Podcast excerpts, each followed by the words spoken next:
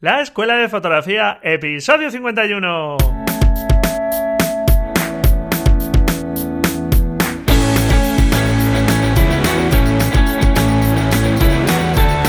Que son mis ojos, mi tesoro, que es mi Dios, la libertad, mi ley todo el mundo, mi única patria, amar. Hola, ¿qué tal? Bienvenido a este nuevo episodio de la Escuela de Fotografía. Después ya de la resaca del episodio 50, ya vamos por el episodio 51 y como sabes, pues el último episodio fue un episodio especial en el que quise aprovechar para agradeceros que estéis ahí como oyentes y donde, bueno, pues realicé el sorteo, informé de, de este sorteo de dos packs de libros y bueno, pues lo primero es agradeceros a todos los que habéis participado, que os hayáis sumado a este concurso, a este sorteo. Y bueno, pues la participación ha sido yo creo bastante buena y además he recibido comentarios vuestros y demás como os pedía, así que pues oye, encantadísimo. Por desgracia no he podido todavía contestar a todos los correos, pero no os preocupéis porque en estos días os contestaré a todos, claro que sí, porque me dediquéis vuestro tiempo y qué menos que yo os dedique también el mío. Y bueno, pues como ya dije, el sorteo lo haré durante este par de días y el próximo jueves, en el próximo episodio, pues anunciaré los ganadores que va a ser por sorteo. Utilizaré alguna herramienta para coger dos números aleatorios al azar. Como ya te dije, si eres suscriptor tendrás un número y si has participado a través de Twitter, pues tendrás dos números para participar. Tendrás el doble de posibilidades. Si quieres comprobar cuáles son esos números que ya tienes asignados, puedes hacerlo a través del blog de imagen.com barra concurso, donde estaba publicada la información del concurso. En la nota del programa dejo ahí el enlace y si metes tu correo electrónico o metes tu usuario de Twitter, pues te dirá qué número tienes para el sorteo, ¿de acuerdo? Para que no haya ni trampa ni cartón y todo el mundo conozcáis qué números tenéis ya antes de que diga cuáles son los ganadores, que todo el mundo sepa sus números. Y bueno, pues yo durante este par de días, como te digo, haré el sorteo. Seguramente pues haré alguna grabación de pantalla para que veáis que los números salen al azar, que no los cojo yo, ¿de acuerdo? Con esta herramienta. Y bueno, pues eh, gracias, como digo, a todos por participar. Espero que haya suerte, aunque por desgracia, pues solo puede haber dos ganadores, aunque me encantaría que lo llevarais todos. Porque como sabes, yo le doy mucha importancia a la lectura de libros para seguir aprendiendo fotografía y estos son unos libros estupendos. Muchísimas gracias por vuestros ánimos y por vuestros buenos deseos de que lleguemos a esos 500, a esos 1000, a esos 5000. Seguro que si tú sigues ahí con tu apoyo va a ser sin duda muchísimo más fácil. Y mira, pues ya haciéndome eco de vuestras propuestas, porque habéis sido varios los que me habéis comentado que os gustan los episodios de preguntas y respuestas y que los podría hacer con más frecuencia. Tenía alguno programado para un par de semanas más adelante, pero mira, pues la verdad es que lo he adelantado ya. Y, sí es cierto que ya hemos hecho varios, pero no con mucha frecuencia. Y bueno, pues voy a intentar hacer pues como uno al mes, al menos, para, bueno, pues intentar responder a vuestras dudas y a vuestras preguntas y también que otras personas puedan escuchar esas dudas que seguramente pues mucha gente también le son de interés. Te animo a que me hagas llegar esas dudas, esas preguntas que tengas de lo que sea. Sabes que este blog pues no se centra demasiado o no quiero centrarme demasiado en la parte del material, pero sin embargo es necesaria nuestra herramienta de trabajo y cualquier duda pues házmela llegar porque, oye, si yo lo sé, estupendo, te contesto y si no, no te preocupes porque yo me informo con gente que esté más especializada en ese tema para contestarte de una forma adecuada. Así que, sea de la temática que sea, como vais a ver hoy, pues hacerme llegar vuestras dudas, ¿de acuerdo? A través de los comentarios del programa o también a través del formulario de contacto del blog que es deimagen.com barra contacto. Lo tenéis también en las notas del programa. Y antes de empezar os recuerdo que esta semana está todavía en marcha el reto quincenal, que ahora son cada 15 días, sobre larga exposición. Te dejo también en las notas del programa el enlace al reto y cómo participar, que es muy sencillo. Subir una foto de larga exposición, en este caso, a Flir o a Facebook o incluso en Twitter. En fin, es muy sencillo. Lo tienes en las notas del programa y estos retos vienen genial para salir de nuestra zona de confort y practicar también. Y venga, vamos allá con la primera pregunta. Es de Marco Izurieta y me le hizo llegar a través de un comentario del episodio número 40 sobre el manejo de la luz. Y Marco me decía, hola, muy bueno tu tutorial, quisiera que me digas qué tipo de iluminación representa la ternura. A Marco ya le contesté en este episodio, a todas las personas y todas las preguntas que voy a ver hoy ya he contestado por correo o a través, como estoy diciendo, de los comentarios del episodio pero las traigo aquí porque creo que pueden ser interesantes para otras personas. Y me parece una pregunta interesante porque ¿qué crees tú? ¿Qué tipo de iluminación puede representar la ternura? Recuerda las cinco cualidades de la luz. Dirección, calidad, color, intensidad y cobertura que vimos en este episodio número 40. Pues las más significativas para este tema a mí me parece que son la calidad, que habla de si una luz es dura o suave. Para la ternura, ¿cómo vamos a buscar la luz? ¿Dura o suave? Pues naturalmente una luz suave. Y en cuanto al color, ¿qué vamos a buscar? ¿Una luz cálida o una luz fría? Pues creo que estaremos la mayoría de personas de acuerdo en que la luz más apropiada sería una luz cálida. Por eso, por ejemplo, pues todas las fotografías de bebés tienen una luz suave, con sombras poco pronunciadas. Generalmente, pues se tiende a un balance de blancos más cálido, a una luz más cálida. Y algo que también le comenté a Marco es que la ternura seguramente tiene mucho que ver con el sentido del tacto, ¿verdad? Por lo que quizá incluir algo que nos transmita esa sensación, algún elemento de la piel, unas manos que acarician un rostro o a otras manos, en fin, creo que son elementos que pueden aportar ahí en cuanto a la ternura, ¿verdad? ya no son cuestiones de iluminación, pero creo que también pueden servir de apoyo. Naturalmente, algo que tienes que ir aprendiendo en fotografía es que esto no es ciencia y aunque seguramente esta es la iluminación quizá que pueda ayudar algo más a transmitir este sentimiento, esta sensación de ternura, pero también es posible que con otro tipo de iluminaciones logremos transmitir esto, ¿de acuerdo? Las indicaciones que yo te digo parece que son las más razonables, pero no tiene por qué ser siempre así, ¿vale? ¿Y tú qué crees? ¿Te parece esa luz la más apropiada? ¿No? Dímelo a través de un comentario y charlamos sobre este interesante tema.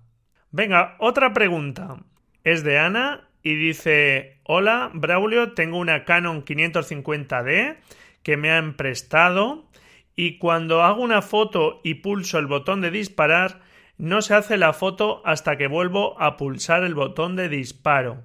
Creo que es porque el obturador se queda levantado hasta que vuelvo a pulsar el botón de disparo. La fotografía sale correcta, pero no sé por qué ocurre esto, si es un tema de configuración o que muchas gracias por anticipado. Un saludo, Ana. Bueno, pues muchas gracias, Ana por tu duda. Y no sé si sabéis por qué le ocurría esto a Ana. Efectivamente es un tema de configuración y es porque tenía activada la opción del bloqueo del espejo.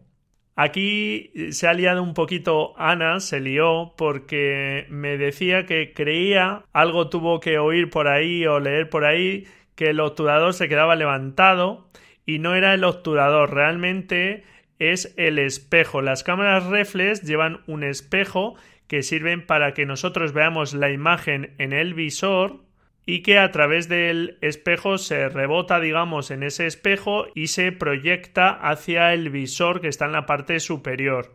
Pues bien, cuando la cámara va a disparar, levanta ese espejo y deja pasar la luz ya hacia el obturador, que es el que realmente sí que ya se abre el tiempo necesario para captar nuestra fotografía. Es decir, que cuando apretamos el botón de disparo, sube ese espejo, por eso durante el disparo no podemos ver a través del visor y ya es cuando se abre y se cierra el obturador. Bien, ¿por qué está esta opción de bloquear el espejo? Pues para aquellas veces que estamos disparando a bajas velocidades y el movimiento del espejo que puede ser mínimo, pero ese pequeño movimiento puede hacer que tu foto también salga trepidada. Incluso aunque esté en un trípode, puede hacer que esa pequeña vibración se transmita a la fotografía. El riesgo es a velocidades que oscilan entre 1 partido 30 y hasta algún segundo, como 3, 4 segundos. ¿Y por qué está este riesgo justo para esta franja? Porque para tiempos mucho más cortos de exposición, pongamos 1 partido 200, por ejemplo, el tiempo de exposición es tan corto que esa pequeña vibración quedaría congelada también.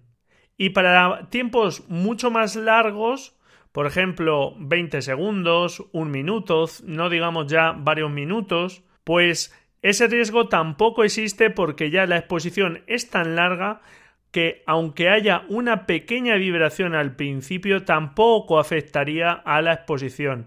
El riesgo está ahí cuando usamos velocidades bajas, como te digo, por debajo de 1 partido 30.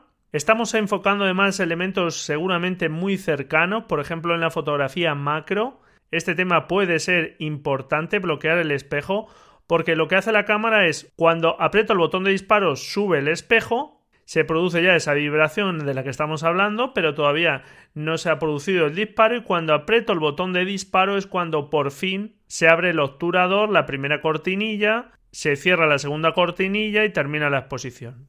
Como sabes, el obturador está formado por dos cortinillas, una que abre y otra que cierra detrás, ¿de acuerdo? Esta opción solo aplica si tienes una cámara reflex que llevan e, este espejo que se puede bloquear, esta opción de bloqueo del espejo que se puede activar y desactivar a través de los menús de la cámara. En Canon pues aparece así bloquear espejo que puedes activarla o desactivarla y que está o bien en los menús y que está o bien en el menú general de configuración de la cámara o en los ajustes personalizados. Y en Nikon, pues bueno, no tengo Nikon y no sé deciros exactamente, pero me supongo que es pues una opción que se llamará bloqueo del espejo, muy similar, ¿de acuerdo? Y para otras marcas, pues igual, tiene que llamarse de esta forma. Y como te digo, puede ser interesante para esa franja de velocidades de disparo y sobre todo si notamos de que a pesar de que estamos usando por ejemplo un trípode porque disparamos a bajas velocidades, pues todavía parece que eh, falta un poco de nitidez y no es un problema de enfoque, porque a otras velocidades, etcétera, funciona bien, ¿de acuerdo?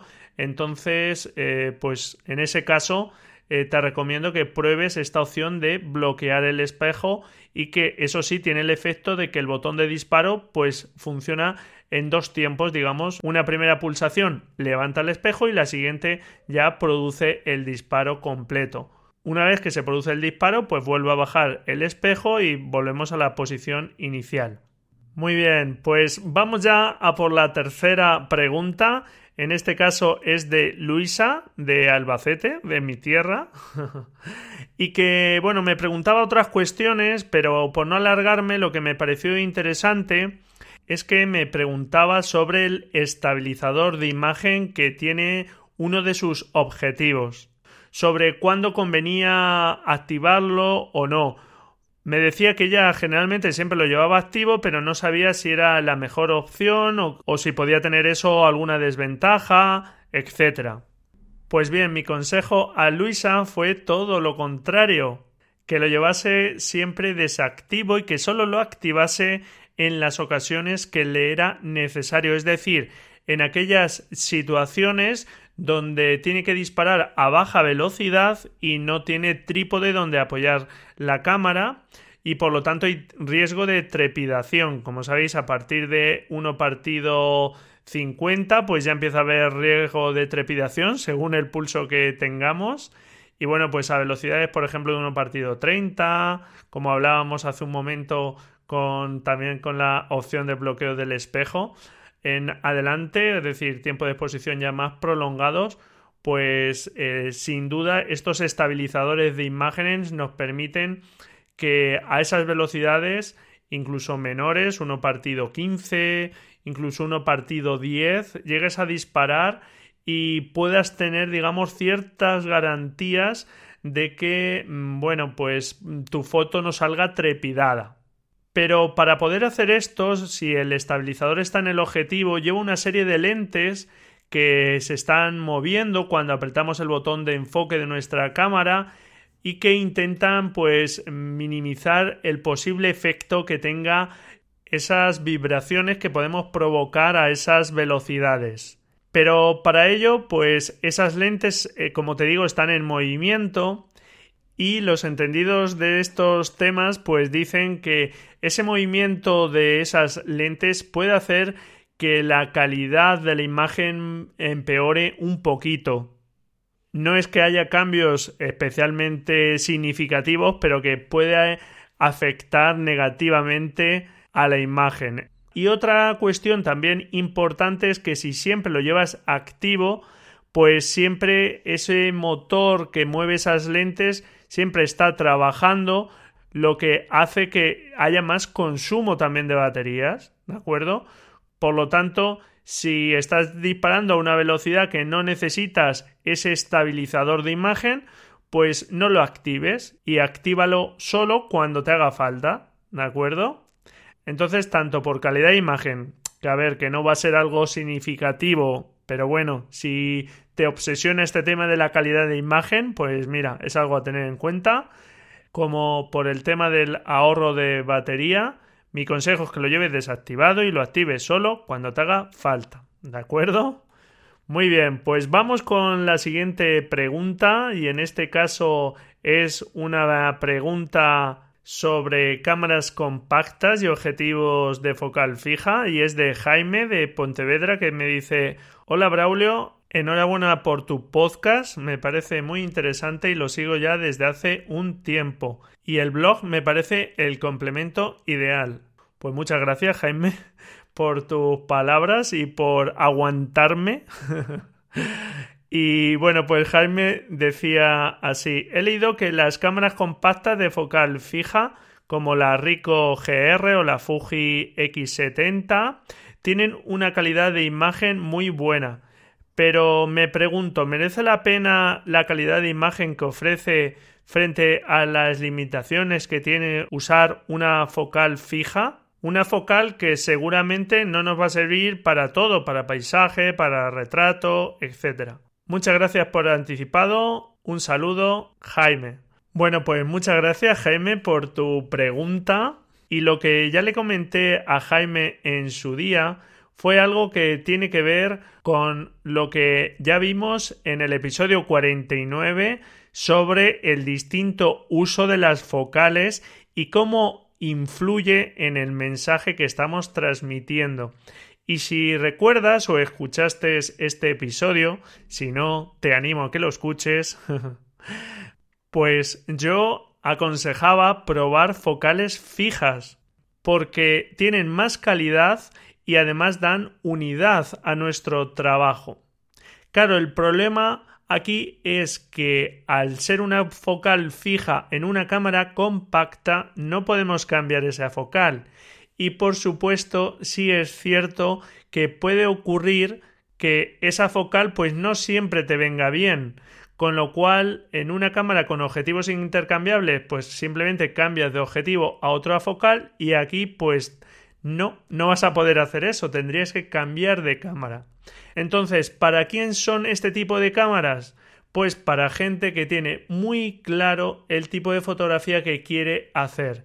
Y para eso mi opinión es que creo que son una opción muy muy interesante porque dan una calidad muy buena en una cámara mucho menor, que por ejemplo para fotografía de calle se utiliza mucho este tipo de cámaras, y a un precio pues sensiblemente inferior que si te compras una cámara reflex con un objetivo aparte naturalmente y que te dé unas prestaciones similares pero fundamentalmente es el tema del volumen que tiene la cámara, que una compacta de estas características pues tiene un volumen bastante reducido comparado con una cámara reflex más objetivo que te dé unas prestaciones similares.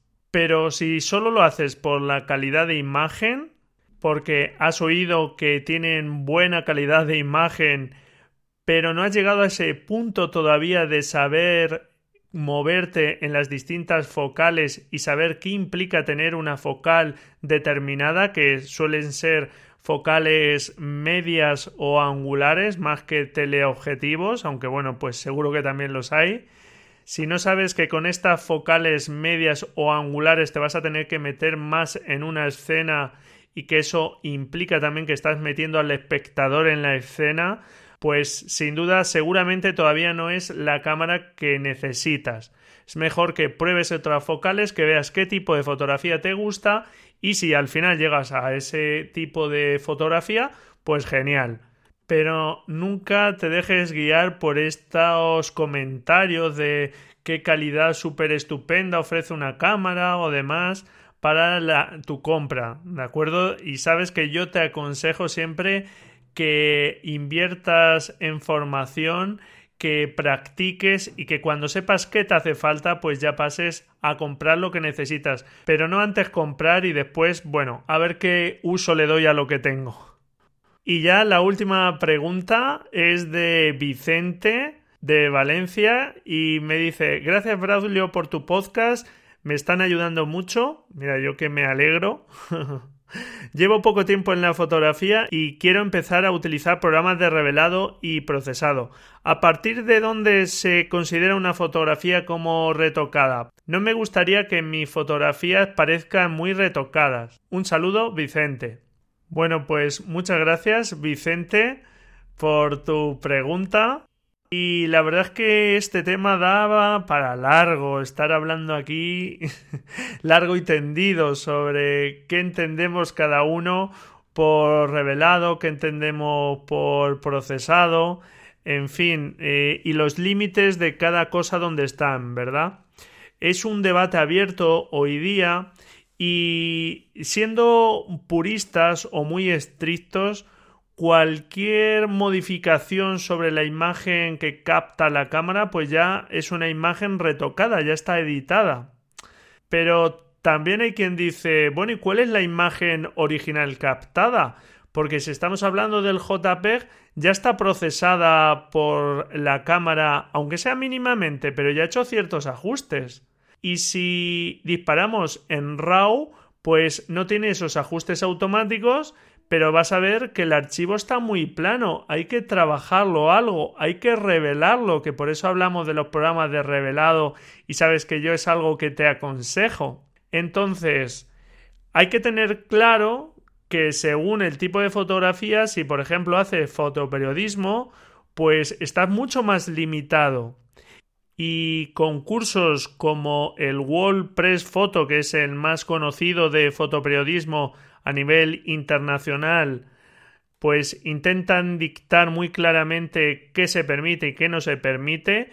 Incluso fíjate que recortar una imagen puede ser visto ya como una edición o un retoque de la imagen y hay concursos donde son muy estrictos y por ejemplo pues te dejan recortar un máximo de un 10% de la fotografía y ajustes globales sobre todo a la imagen. Eso es lo que entendemos por un revelado básico, aquellos que afectan a la globalidad de la imagen, que son temas como la exposición, el contraste, el balance de blancos, y que se hacen para, digamos, positivar, revelar los archivos RAW. Pero estos mismos programas de revelado pues ya permiten ajustes locales sobre ciertas zonas de la imagen y todo puede ser tenido en cuenta como un retoque, ¿de acuerdo? No hay ninguna duda de que si estamos añadiendo o quitando elementos en una fotografía o mezclando fotografías, pues esos son retoques mucho más eh, duros, digamos, de mucho más impacto. Y ojo, todo está permitido, ¿de acuerdo? Entonces, eh, ciñéndonos a la pregunta que hacía Vicente, pues realmente todo puede ser tenido en cuenta como un retoque. ¿Y hasta dónde está el límite? Pues el límite lo pones tú o el tipo de fotografía que estás haciendo. Realmente debería haber cabida o hay cabida para todo. Lo que yo creo es como nos decía José Benito Ruiz en el episodio número 35, que es algo que él defiende, y es que etiquetemos de alguna forma cada tipo de técnica para obtener una fotografía. No es lo mismo llegar a una fotografía eh, de una forma puramente fotográfica con la cámara y con una edición en todo caso muy muy muy básica que llegar a esa fotografía pues juntando tres fotografías de distintas personas. Eh, a ver, el resultado puede ser el mismo o muy similar, pero no es lo mismo.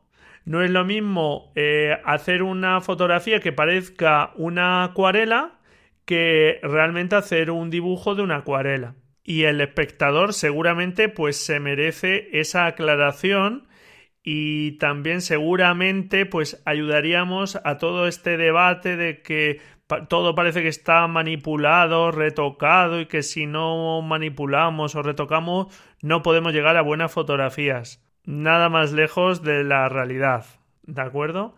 Entonces, bueno, para no alargarme, eh, no hay límites, haz lo que consideres y naturalmente cuanto más procesos estés metiendo sobre tus fotografías, filtros, preajustes establecidos estos de Lightroom o Camera Raw o Photoshop o lo que sea, cuanto más estamos añadiendo está claro que más estamos retocando. ¿De acuerdo? ¿Hasta dónde? Hasta donde cada uno queramos.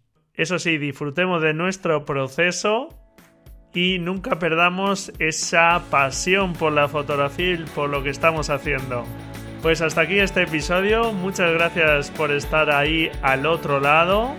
Encantado si me dejas tu valoración en iTunes, tu me gusta en iVoox y tus comentarios. En el próximo episodio anunciaré los ganadores de estos dos estupendos packs de libros de fotografía.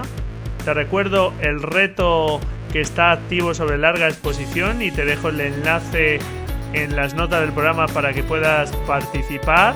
Anímate, felices fotografías y hasta el próximo episodio, si tú quieres, claro. Adiós.